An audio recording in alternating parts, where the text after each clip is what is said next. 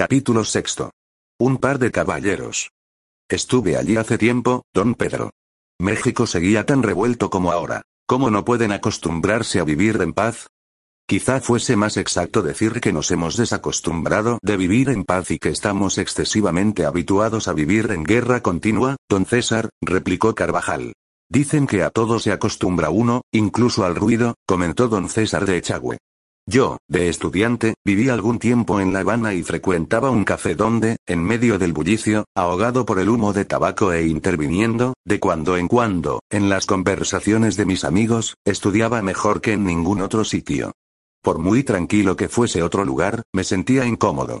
Quizá usted se acostumbró a vivir el presente sin la seguridad de seguir vivo en el día de mañana. Puede que me ocurriera algo por el estilo, admitió don Pedro, sonriente. No sé por qué echo de menos a mi patria. Pero lo cierto es que la añoro. ¿Acaso aquellos trastornos me afectaran menos que los que vengo sufriendo desde que llegué a la América del Norte? ¿Le sigue la mala suerte? preguntó don César, mirando a don Pedro como si no adivinara lo que éste había encontrado de desconcertante en el país. Creo que me esperaba, si no la mala suerte, por lo menos algo que es molesto, desconcertante e irritante. En cuanto llegué a San Javier del Bac un hombre a quien yo no había visto nunca me llamó don César. ¿Como yo? Preguntó don César de Echagüe. Sí. Y a juzgar por lo que ha ido ocurriendo luego, alguien que se aparece a mí como si fuera hermano mío, usa el nombre de usted, don César. ¿Mi nombre? Don César arqueó las cejas. Es curioso.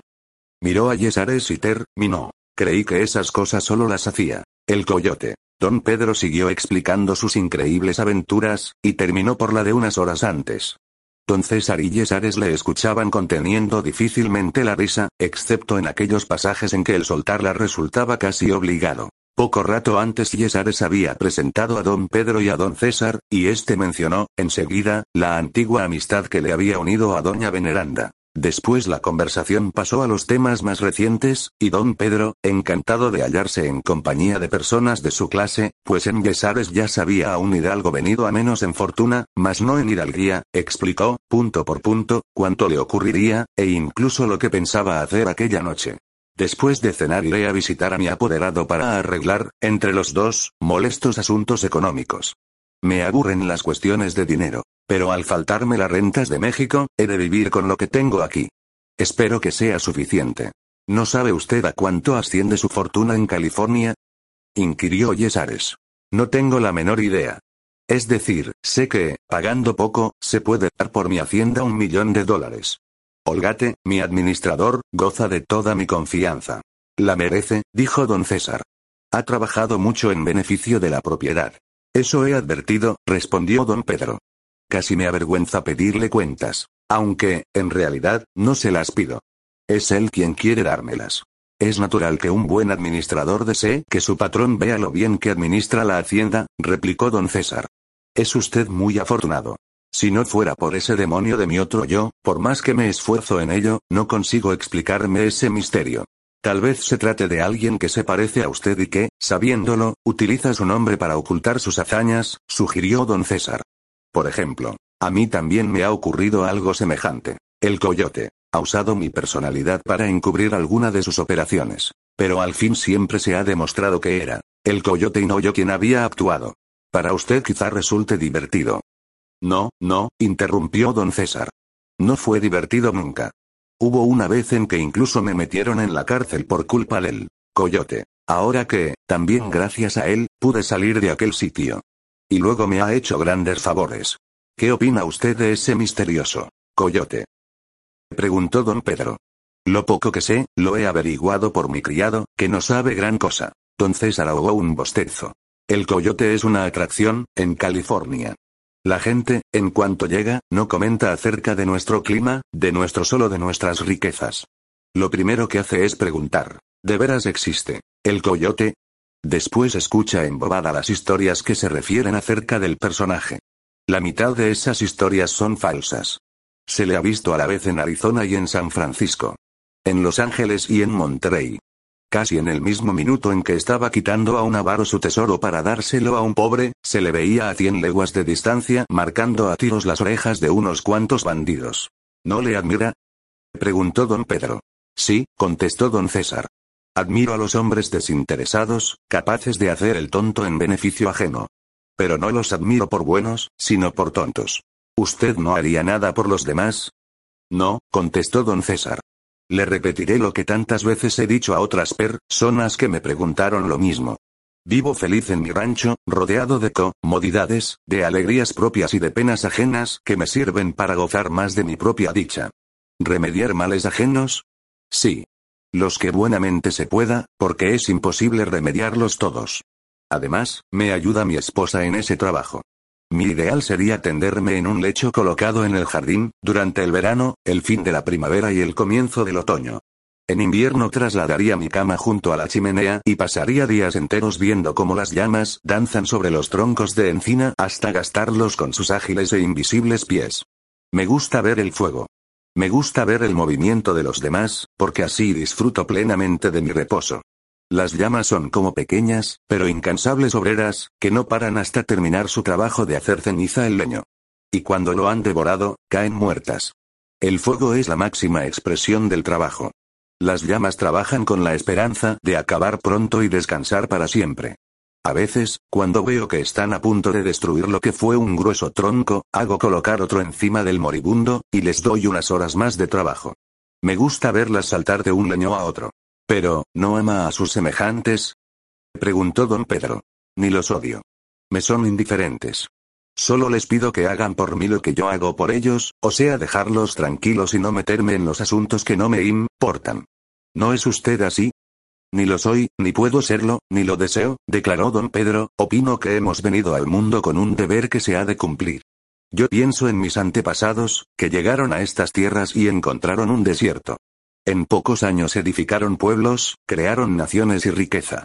Desde luego. Pero hoy el mundo dice que vinieron solo en busca de oro. Les acusan de maltratar y explotar a los indios. Dicen que si elevaron grandes catedrales fue porque eran unos fanáticos. Puede que algún día alguien salga en su defensa. Pero, de momento, desde Cortés a Pizarro, son considerados aquí como poco menos que bandidos. En los países que hablan nuestro idioma se les admira y respeta. Sí. Pero en México se piensa levantar un monumento a Cuauhtémoc, víctima de la codicia y de no sé cuántas malas pasiones de los conquistadores. No me diga, don Pedro, que los pueblos agradecen lo que se hace por ellos. Habla usted a quien profesa un sublime respeto por nuestros antepasados, don César. Yo los he defendido y los defenderé siempre. Sin embargo, no podrá negarme que hicieron el tonto, bostezó don César. Llegaron a México y se encontraron con un estado organizado de la forma más salvaje que se puede dar. Los aztecas estaban civilizados, protestó don Pedro, que, a pesar de todo, en el fondo se sentía un poco azteca, aunque no llevaba ni una gota de sangre india en el cuerpo. Ya he dicho que era un país organizado. Al acusarlo de salvaje he querido decir que era organizadamente salvaje. Si una tropa de indios coge a un enemigo y lo somete a un tormento de dos o tres días de duración, el hecho en sí revela ingenuidad. Son menos salvajes que infantiles, porque lo que hacen es jugar a ser malos. Los aztecas, en cambio, no jugaban a eso. Eran estudiadamente malos. En una fiesta de Goyábano descuartizaban a unos cientos o miles de seres humanos, sin más preocupación que la de dar gusto a sus dioses y divertirse un poquito. ¿Cuántos escritores que se horrorizan al ver cómo alguien se clava una aguja en un dedo, se horrorizan, también, de lo que hicieron nuestros malos antepasados con los angelicales indios?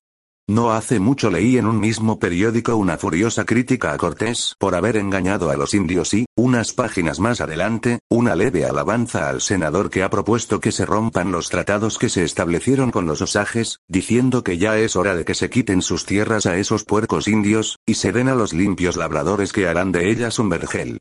Al diablo los documentos que firmó el gobierno con los jefes de las tribus. Siempre he considerado a los norteamericanos como hombres que no cumplen en su casa lo que predican para la ajena.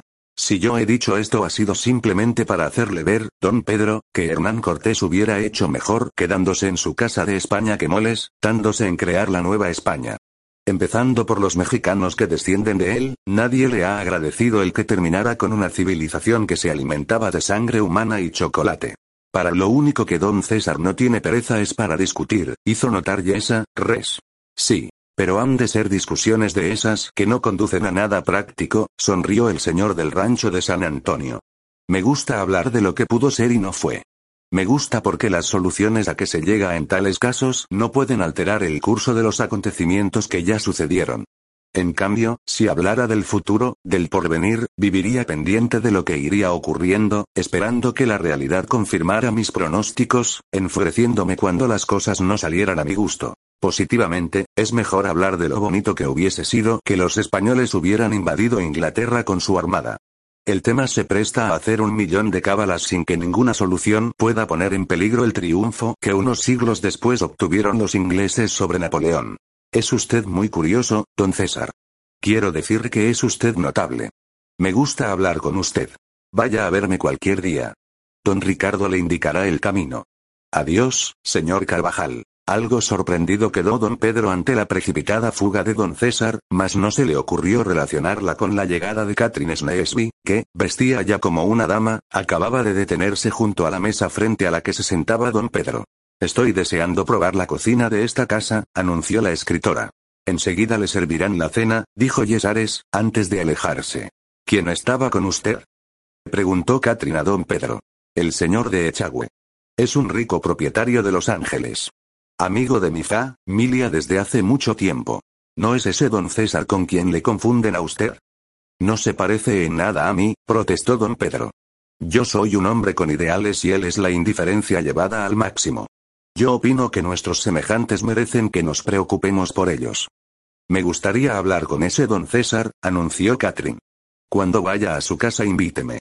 Quiero verle. Quiero oír sus opiniones. Necesito más personajes para mi libro y él puede ser uno de ellos. Don Pedro imaginó mentalmente a Catherine Sneesby como una bruja que iba cogiendo con gigantesca mano a los seres que encontraba a su paso y los metía entre las hojas de un libro descomunal, luego apretaba con todas sus fuerzas y los seres humanos quedaban prensados como violetas y pasaban a formar parte del libro. La culpa de estos pensamientos la tenía el saludable aspecto de la escritora. Era atractiva. Pero no al gusto de don Pedro, cuyo ideal femenino era discreto, callado, pálido. Al mexicano le habría horrorizado la idea de llegar a casarse con una mujer que parecía capaz de lavar la ropa de un batallón y conservar energías bastantes para volver cargada con una pirámide de cestos rebosantes de ropa que olía a colada y agua de río, que además gustaba de exponer sus opiniones sin importarle que estuvieran en oposición con las de los hombres. Había abrigado la esperanza de que en Los Ángeles se vería libre del asedio a que le sometía aquella mujer. Pero la señorita Sneesby parecía dispuesta a continuar en Los Ángeles como hasta entonces, o sea pegada a la sombra de don Pedro, husmeando, en su canibalesca busca de personajes para su libro. Sirvióse la cena y Catherine no se opuso a tomarla en compañía de don Pedro. Pero ni un instante dejó de observar las manos de su compañero de viaje, temiendo que se repitiera el narcotizamiento de San Javier. Fuese por cansancio o por cualquier otro motivo, al terminar la cena tanto don Pedro como Catherine Sneesby se caían de sueño y con grandes apuros consiguieron llegar a sus respectivas habitaciones. Catherine solo tuvo fuerzas para cerrar con llave su habitación y, dando un par de traspiés, fue a desplomarse sobre la cama. Don Pedro no tuvo ánimos ni para eso.